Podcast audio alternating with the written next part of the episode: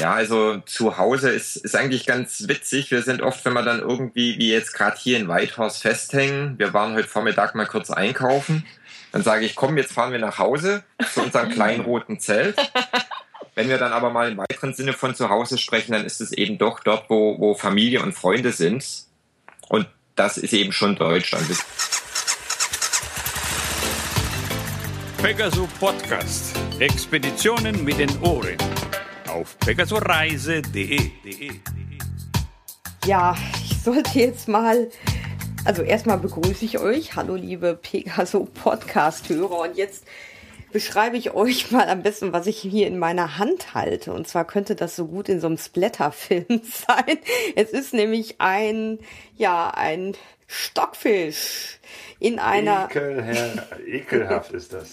Ekelerregend, wolltest du gerade sagen. Ja. Genau, und zwar, ähm, naja, ist das ja immer so eine Sache, wenn man so das äh, Urlaubsfeeling nochmal hochholen will und dann einfach sagt, ja, ich mache mal so ein Gericht aus dieser Region und Stockfisch, äh, Bacalhau ist ja so typisch für Portugal. Und, genau, ähm, wir waren auf einer Motorradreise ja. quer durch Portugal, haben dort einen ja. Podcast aufgenommen, ja. äh, den man gut oh. hören, aber zum Glück nicht riechen kann, äh, weil das ist in diesem Falle wirklich ein Glück, weil Stockfisch stinkt.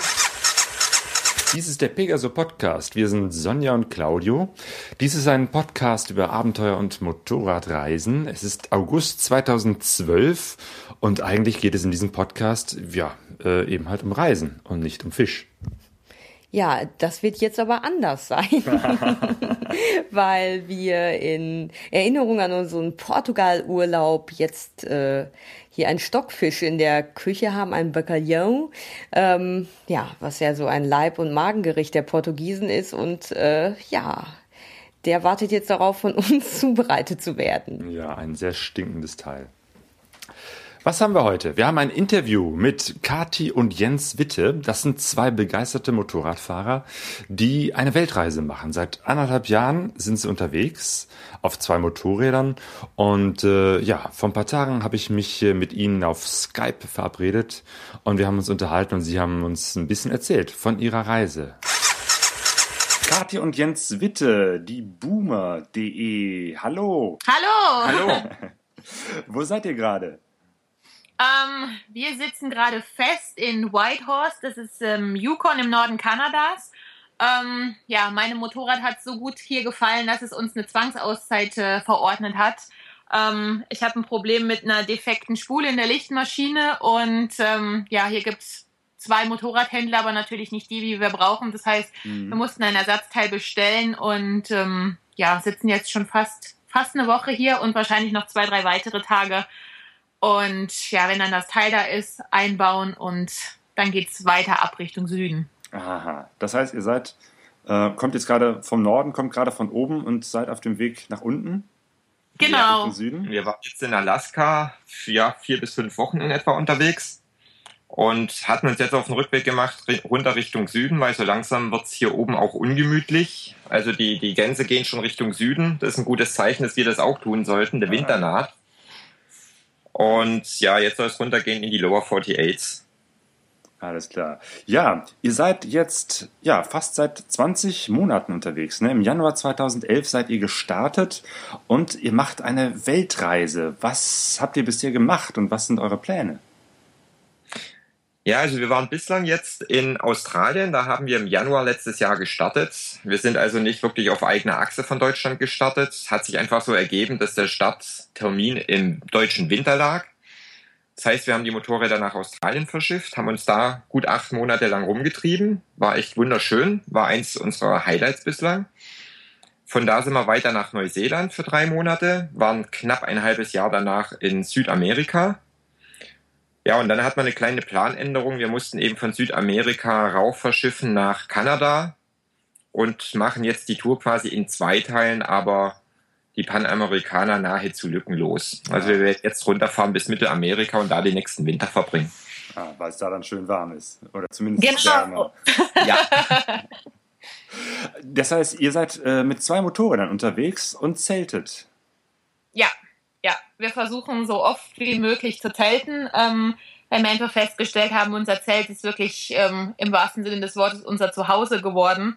Das heißt, du wachst morgens auf, machst die Augen auf und hast deine vertraute Umgebung, egal wo das Zelt steht.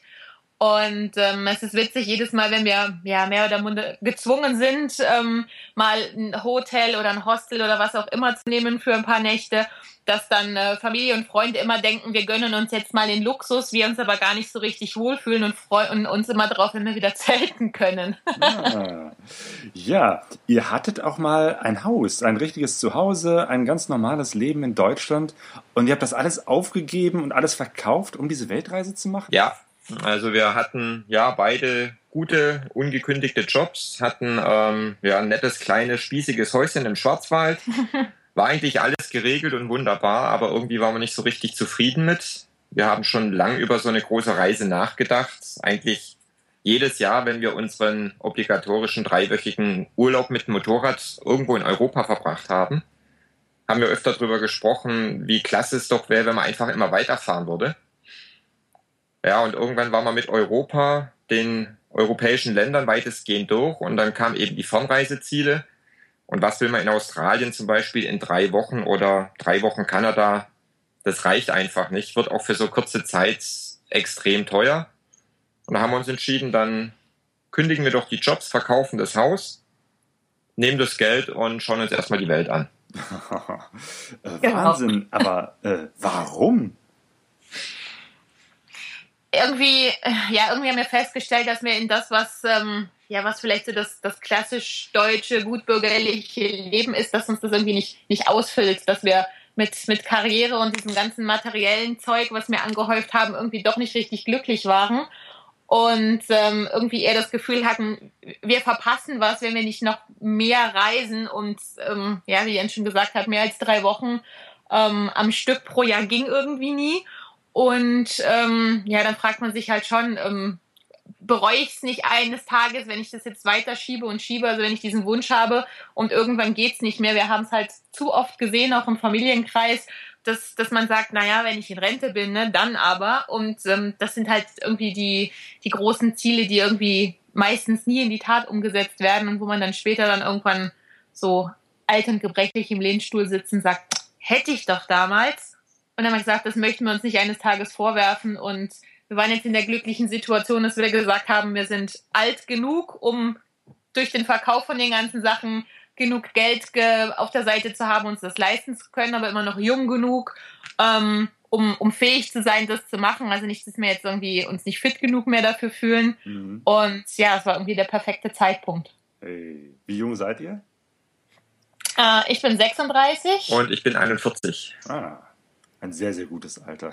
ich bin in diesem Jahr gerade 40 geworden, aber da muss ich mir also keine Sorgen machen. genau, das passt ja. perfekt. ähm, und ähm, bisher bereut ihr es, dass ihr jetzt alles verkauft habt, alles auf eine Karte gesetzt habt und unterwegs seid? Nein, nein, nein. De definitiv nicht. Ich glaube, das war in den ersten Monaten, in denen wir unterwegs waren, ähm, immer so die Standardfrage von meiner Schwiegermutter, auch eher so mit einem mit einem Lächeln im Gesicht, aber dieses reicht euch jetzt nicht schon endlich mal? Wollt ihr nicht endlich wieder nach Hause kommen? Und wir denken immer, wir können eigentlich gar nicht genug kriegen, weil je mehr du siehst, umso mehr Neues willst du noch sehen, weil du halt wirklich denkst, es gibt echt noch so viel zu entdecken. Und ich glaube, selbst nach dieser Reise, also wir, wir denken jetzt schon über die Reise nach der Reise nach. Weil oh. selbst wenn wir jetzt dann irgendwann im, ja, Spätsommer nächstes Jahr nach Hause in Anführungsstrichen zurückkehren, sind immer noch so viele weiße Flecken auf der Landkarte. Ähm, da müssen wir nochmal los. Okay, da, zu Hause, genau. Ihr habt beschrieben, einerseits zu Hause ist äh, euer Zelt, aber irgendwie ist äh, Deutschland ähm, auch eine Form von, von Zuhause. Oder kann man irgendwie noch von Zuhause sprechen, wenn man so lange und vor allem so viel unterwegs ist? Ja, also zu Hause ist, ist eigentlich ganz witzig. Wir sind oft, wenn wir dann irgendwie, wie jetzt gerade hier in Whitehorse festhängen, wir waren heute Vormittag mal kurz einkaufen dann sage ich, komm, jetzt fahren wir nach Hause zu unserem kleinen roten Zelt.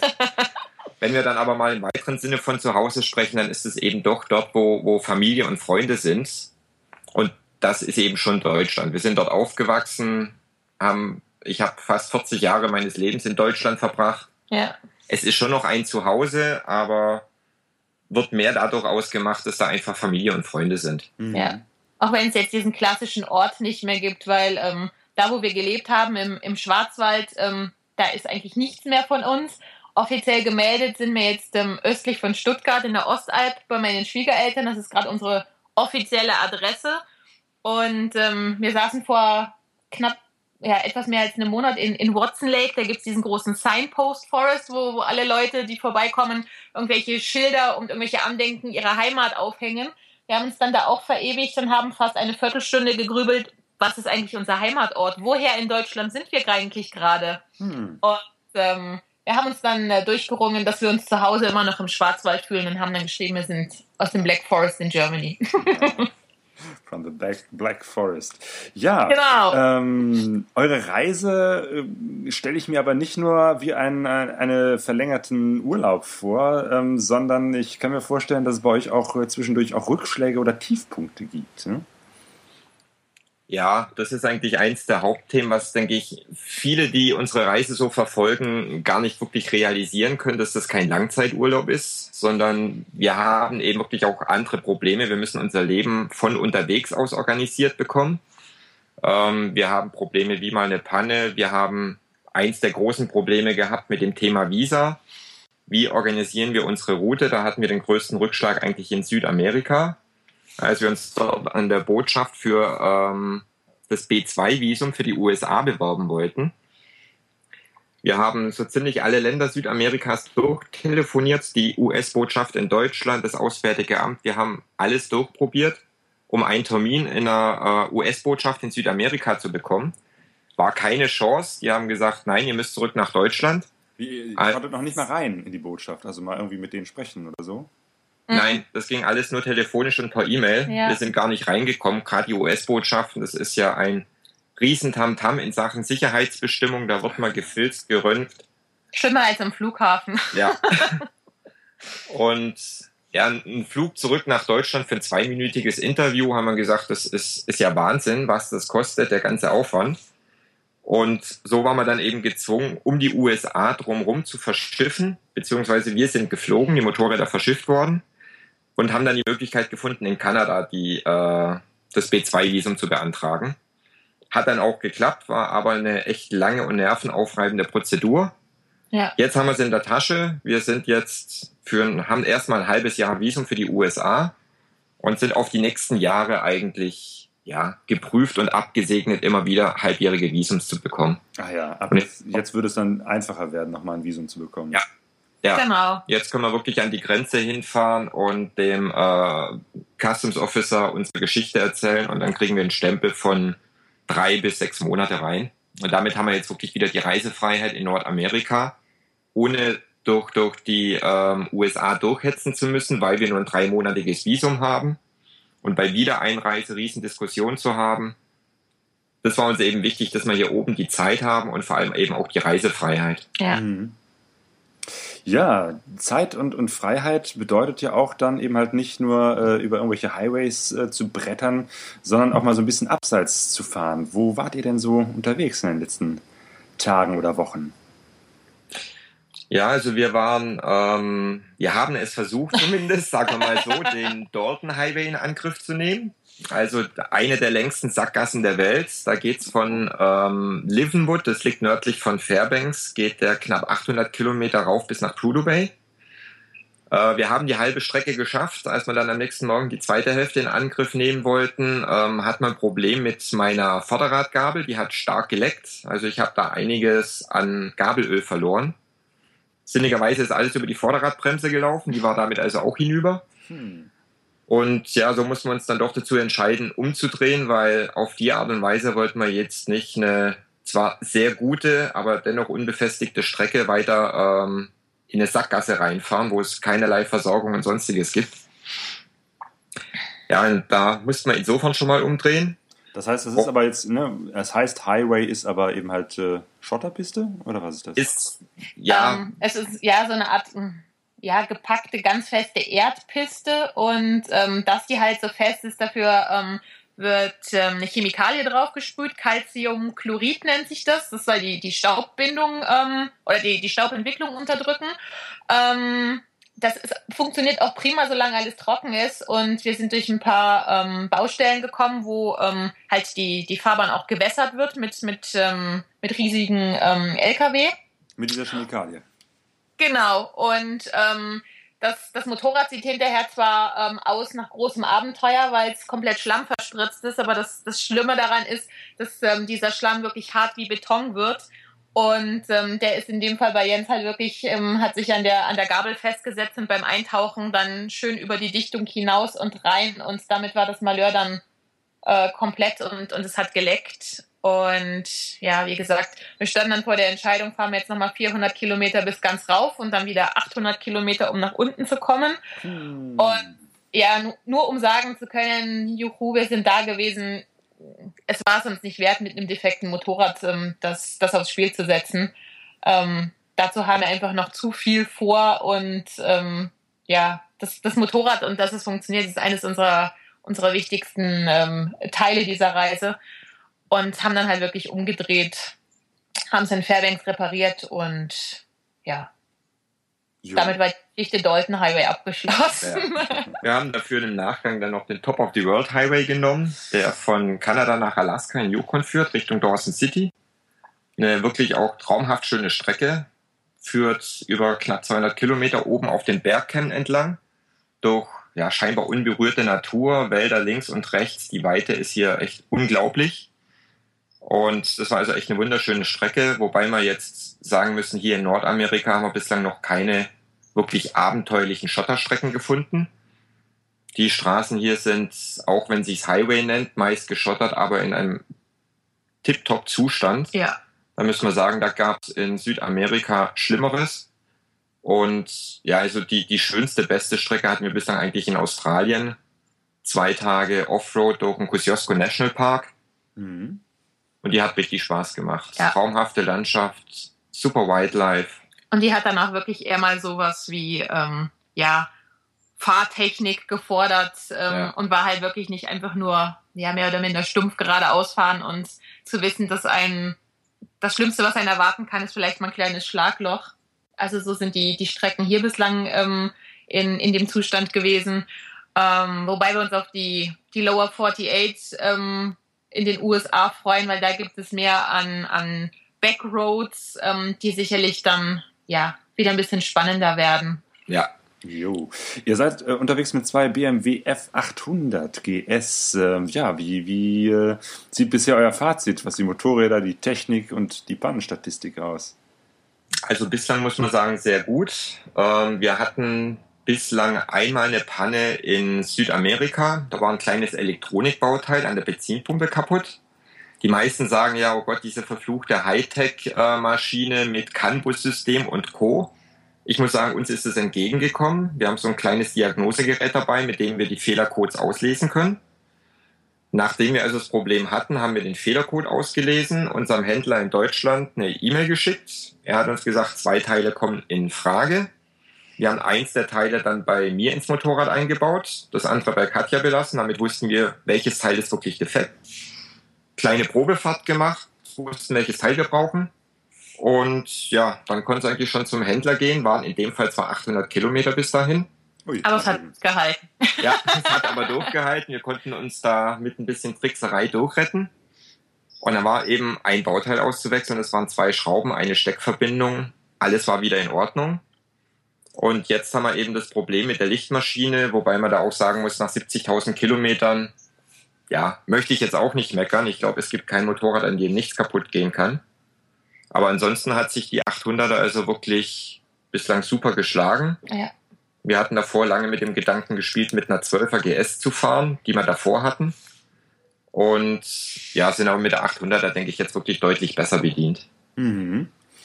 Ja, was war denn so bisher euer absolutes Highlight auf dieser Reise?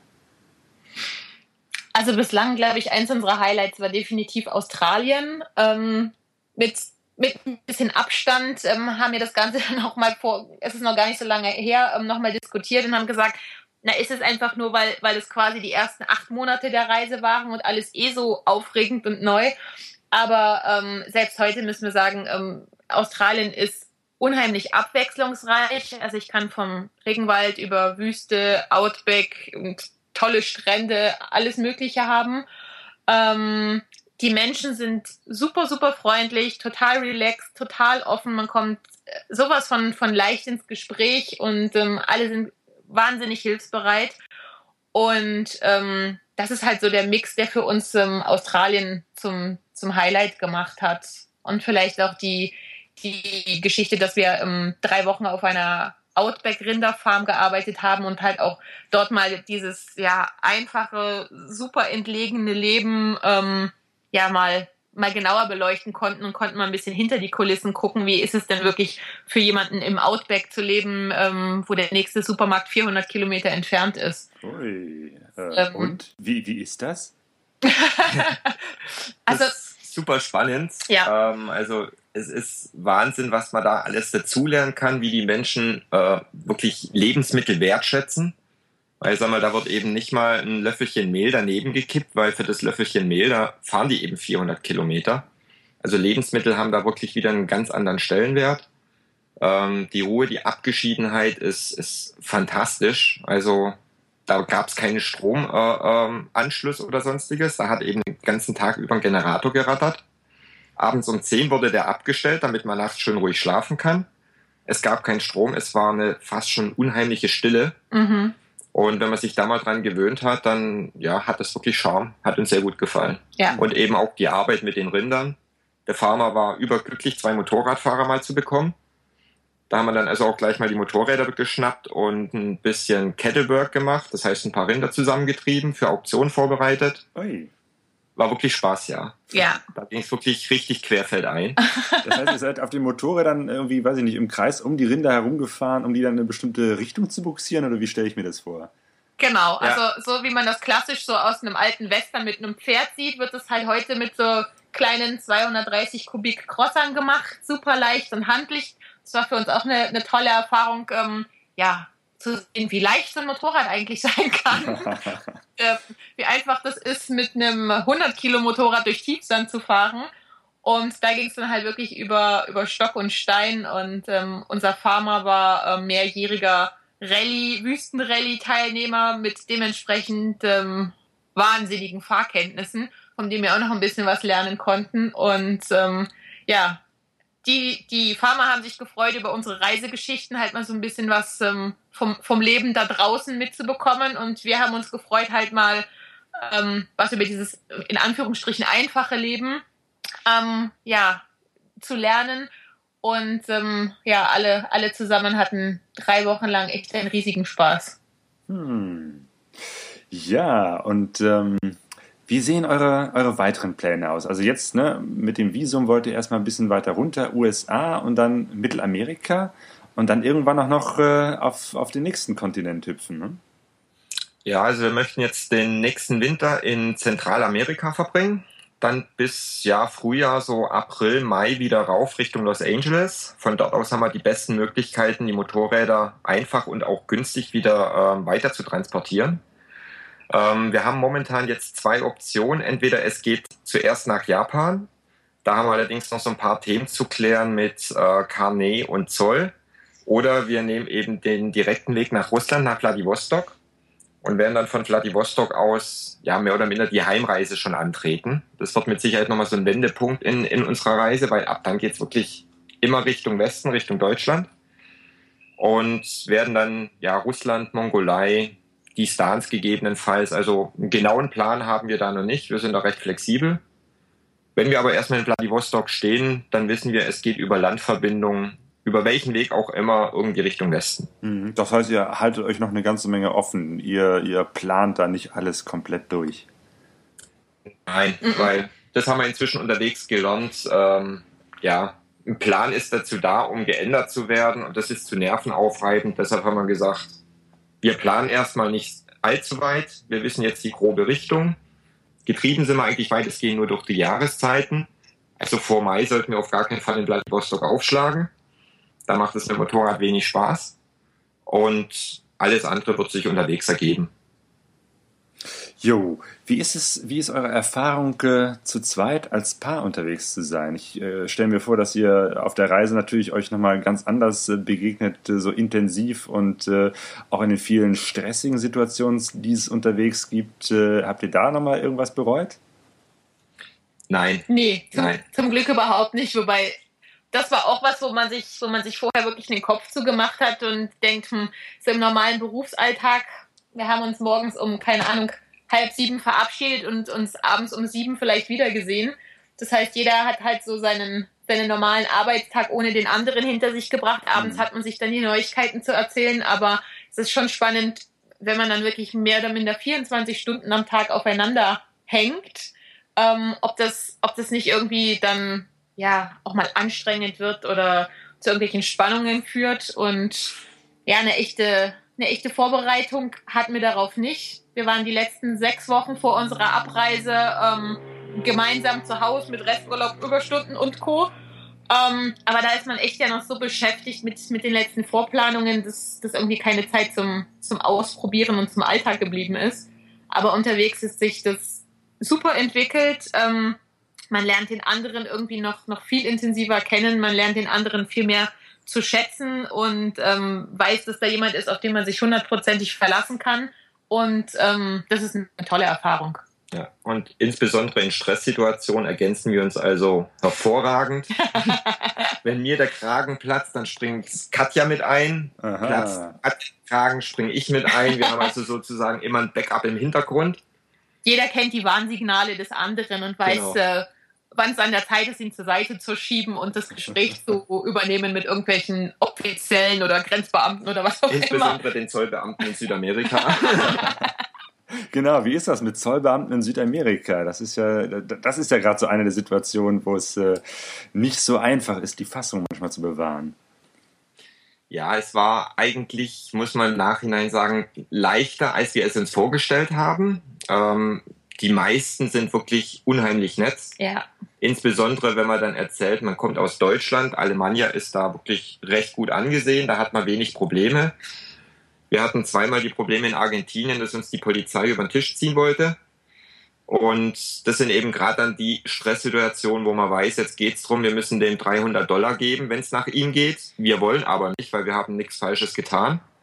Ähm, da haben wir uns also in den Situationen echt prima ergänzt und uns ja gegenseitig die Bälle zugespielt, um uns aus der Situation wieder rauszubringen. Ja, und uns hinterher auf die Schulter geklopft, äh, dass wir keinen einzigen Dollar an irgendjemanden ausgehändigt haben. Sehr gut. Das heißt, ihr konntet euch immer raus, rausreden. Ja, ja. Bislang hat es ganz gut geklappt. Ja. Ma manchmal hilft äh, einfach nur, dass man offiziell kein Spanisch spricht. Irgendwann ist es, ist es dem, dem einen, der uns ähm, ja, eine, eine Strafe in Anführungsstrichen abnehmen wollte, zu dumm geworden. Und ähm, im anderen Fall ging es darum, dass uns ähm, ein Polizist, der selber mit seinem Zivilfahrzeug unterwegs war, ähm, bedrängt und geschnitten hat und ähm, das aber seinen Kollegen bei der nächsten Polizeikontrolle anders dargestellt hat. Man hat uns rausgewunken und ähm, er wollte uns anschwärzen. Und ähm, nachdem ich fünf Minuten lang behauptet habe, dass wir nichts verstehen, ist mir dann irgendwann der Kragen geplatzt und ich habe dann halt seinen Kollegen mal erzählt, ähm, dass es ja lebensgefährlich ist, auf äh, argentinische Polizisten im Straßenverkehr zu treffen und was der Kollege mit uns gemacht hat. Und ganz schnell hatten wir unsere Papiere wieder und der Kollege ein Problem. Hm. also insofern muss man auch sagen, war Südamerika bei Weitem nicht so ja, abenteuerlich und korrupt, wie man sich das oft vorstellt. Es gibt zwar die Fälle, aber ich denke, die kann man überall auf der Welt erleben. Aber im Großen und Ganzen muss man sagen, hatten wir kaum schlechte Erfahrungen. Es ja. war echt easy, insbesondere Paraguay, wo uns viele vorgewarnt haben und gesagt haben, das korrupteste Land Südamerikas. Es war total entspannt und easy. Uns haben zwar Polizisten angehalten, uns gefragt, wo wir herkommen, haben uns einen äh, schönen Tag gewünscht, gute Weiterreise und wir sollen ihr Land genießen. Schön. Ja. ja also, da muss man sagen, die, die Welt ist besser, als man oft zu hören bekommt. Ja, das ist doch klasse. Ähm, ihr habt auf eurer Homepage boomer.de ähm, ja eine ganze Menge berichtet ihr nicht nur über eure Reise, sondern habt auch äh, Informationen zu euch, zu euren Motorrädern, zu dem Gepäck, was ihr dabei habt, wo ihr was in welchen Taschen habt. Gibt es jetzt mal abgesehen von den üblichen Geschichten, welches Zelt und welcher Kocher und äh, welches Netbook noch ähm, ganz spezielle Gegenstände, wo ihr sagen würdet, da wollen wir auf gar keinen Fall auf der Reise verzichten? Hm. Oh, da haben wir eigentlich einiges, weil inzwischen muss man sagen, haben wir wirklich uns minimalisiert im Gepäckbereich. Das heißt, wir haben eigentlich kaum etwas dabei, was wir nicht mindestens einmal die Woche in der Hand haben. Ja. Und ähm, da ist uns inzwischen eigentlich jedes Ausrüstungsstück inzwischen wirklich wichtig geworden. Aber so wirklich verzichten ähm, möchten wir nicht auf unsere Klappstühle. Oh, die ja. Sind, die sind relativ neu. Die haben, von denen haben wir erst unterwegs erfahren, sind hier, die kommen eigentlich ursprünglich hier aus Amerika. Ihr seid mit Motorrädern unterwegs und habt Klappstühle dabei? Ah, so richtig ja. kleine, schicke Campingstühle, denen man, wobei, wenn man sie sieht, ähm, sieht man ihnen, glaube ich, nicht unbedingt an, dass die motorradtauglich verpackbar sind. ja, das kommt von einem amerikanischen, auch ein BMW-Fahrer, der eben auch etwas reiferes Alter hatte und der satt hatte, immer auf den komischen Dreibeinhockern oder sonst wo auf der Erde rumzugammeln wenn er mit dem Motorrad unterwegs war. Und er hat sich eben aus Hartholz dann einen kleinen zusammenbaubaren äh, Klappstuhl gebaut. Und das genießen wir inzwischen, wenn man nach so einem langen Motorradtag sich dann im, äh, am Zelt einfach mal richtig hinsetzen kann, eine Rückenlehne hat, sich entspannen kann, anlehnen kann und nicht irgendwo auf der Erde rumgammelt oder auf irgendeiner komischen Holzbank sich hin und her rückt. Ja, so, das ist dann so der, der Luxus, den ihr euch das gönnt. Äh, Klappstühle. Genau, das ist echt wirklich unser absolutes Luxusteil. Ja, dann sind wir irgendwann auf, auf äh, diese Firma, diese kleine Firma, die das echt in, in Handarbeit herstellt, ähm, aufmerksam geworden und haben gesagt, okay, ähm, das ist ein Luxus, den wir uns, den wir uns gönnen und ähm, haben die dann kontaktiert und haben dann, die waren dann sogar so so, so nett und haben uns die Stühle nach Südamerika geschickt. Also Hut ab. Gut. Jo, mittlerweile ist es hier bei uns 9 Uhr. Äh, wir haben neun Stunden, also 9 Uhr abends, wir haben neun Stunden äh, Zeitunterschied. Das heißt, bei euch ist jetzt gerade mittags, ne? 12 Uhr? Genau, High Noon. High Noon, ja. Wie, was macht ihr jetzt als nächstes? Erstmal Mittagessen? Genau. Jetzt werden wir wahrscheinlich ähm, hier in die, in die Küche von dem Hostel gehen, wo wir, wo wir im Moment ähm, uns aufhalten. Ähm, ja, genießen, dass es hier sowas wie einen Herd, einen Backofen gibt. Ähm, unsere Kleinigkeit zum Mittagessen. Dann werden wir nochmal den Computer bemühen und das Tracking starten, um zu gucken, wo sich unser Ersatzteil gerade so tummelt und wann wir damit rechnen können.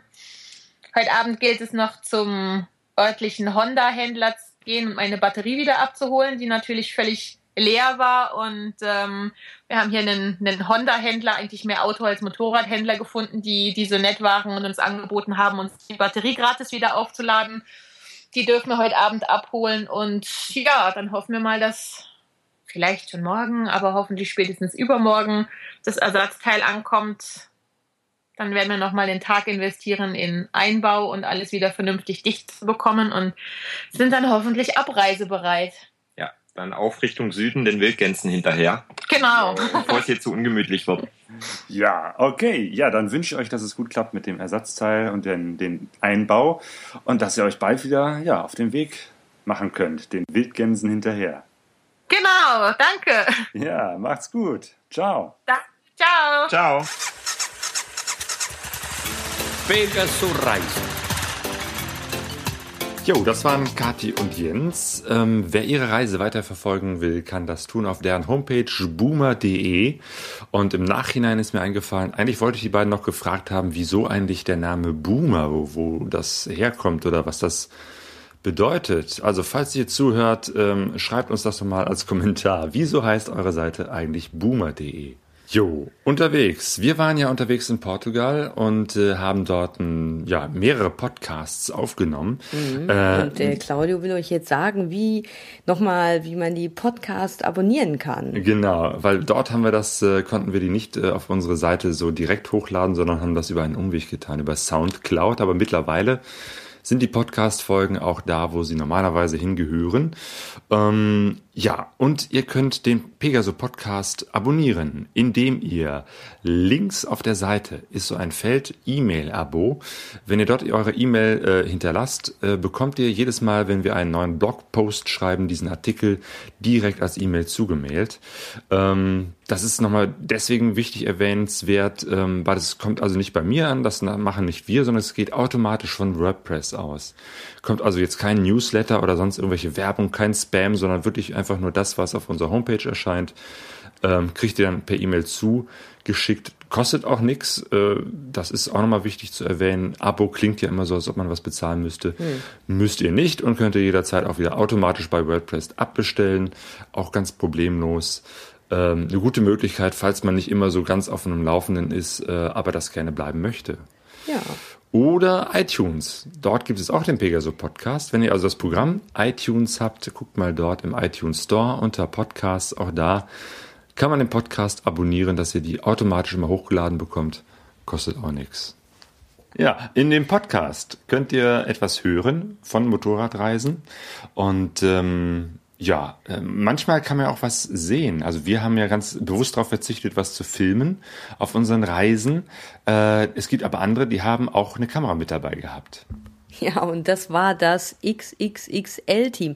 Ihr erinnert euch vielleicht, wir haben schon zweimal von denen berichtet. Und zwar ist das mein verrückter Bruder Jochen mit zwei Freunden. Die hatten ja diese Reise geplant auf alten Enduros über die ligurische Grenzkampfstraße. Wir haben da, wie gesagt, eben einmal die Vorbereitung, also nee, zweimal von den Planungen und den Vorbereitungen berichtet und äh, erzählt. Ja, und die waren jetzt wirklich unterwegs. Die haben diese Reise gemacht und ähm, ja, dabei sind so einige rasante Dinge passiert. Äh, mein Bruder hat bei dem Versuch, äh, bei der Fahrt zu filmen, direkt am ersten Tag ähm, einen Unfall gebaut und dann war die Videokamera auch direkt kaputt und äh, ja, das Motorrad ist mit Mühe und Not nicht einen steilen Umhang, äh, Abhang dabei heruntergerollt.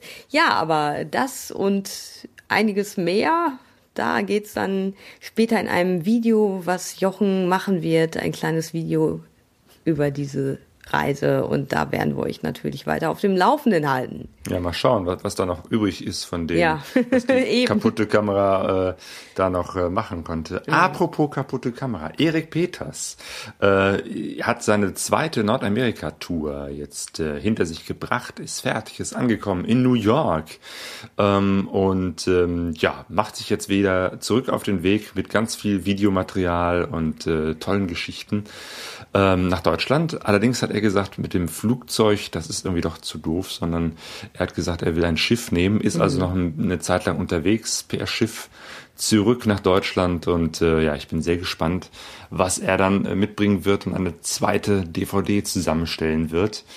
Ja, solche Nachrichten kriegt man auch, wenn man ähm, Facebook liest. Ja, hier steht jetzt nämlich als nächster Punkt Facebook Pegaso Reise gefällt mir. Was meinst du damit? Damit wollte ich hinweisen, dass es äh, pegasoreise.de auch auf äh, Facebook gibt.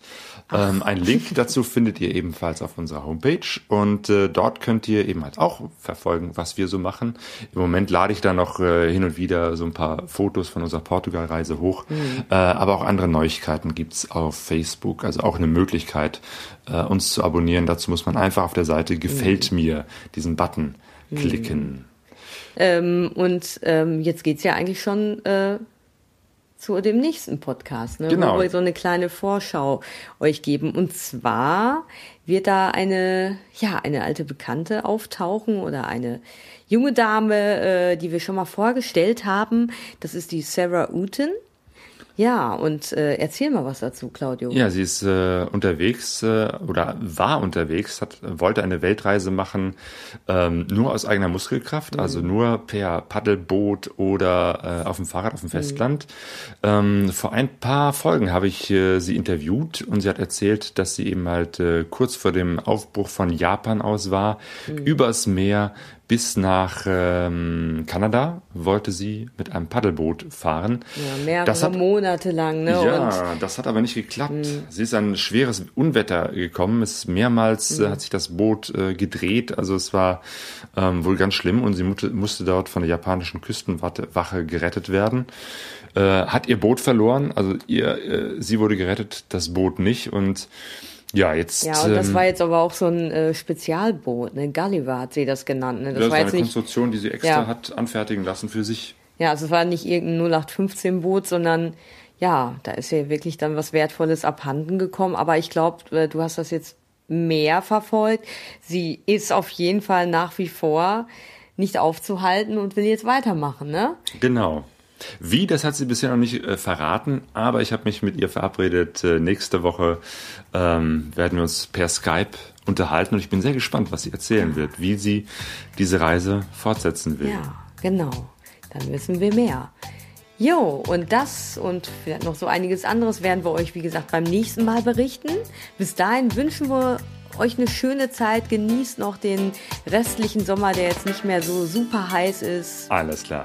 Macht's gut. Der nächste Pegaso Podcast gibt's im September 2012. Bis dahin wünschen wir euch noch eine gute Reise. Ja, tschüss. Wir sind alle auf der Reise, doch keiner weiß, wohin es geht. Alle auf der Reise. Wir sind alle auf der Reise, diese Zeichen. Wir sind alle auf der Reise, alle auf der Suche, die Sehnsucht Motor. Wir kennen uns nicht. Pegasoreise.de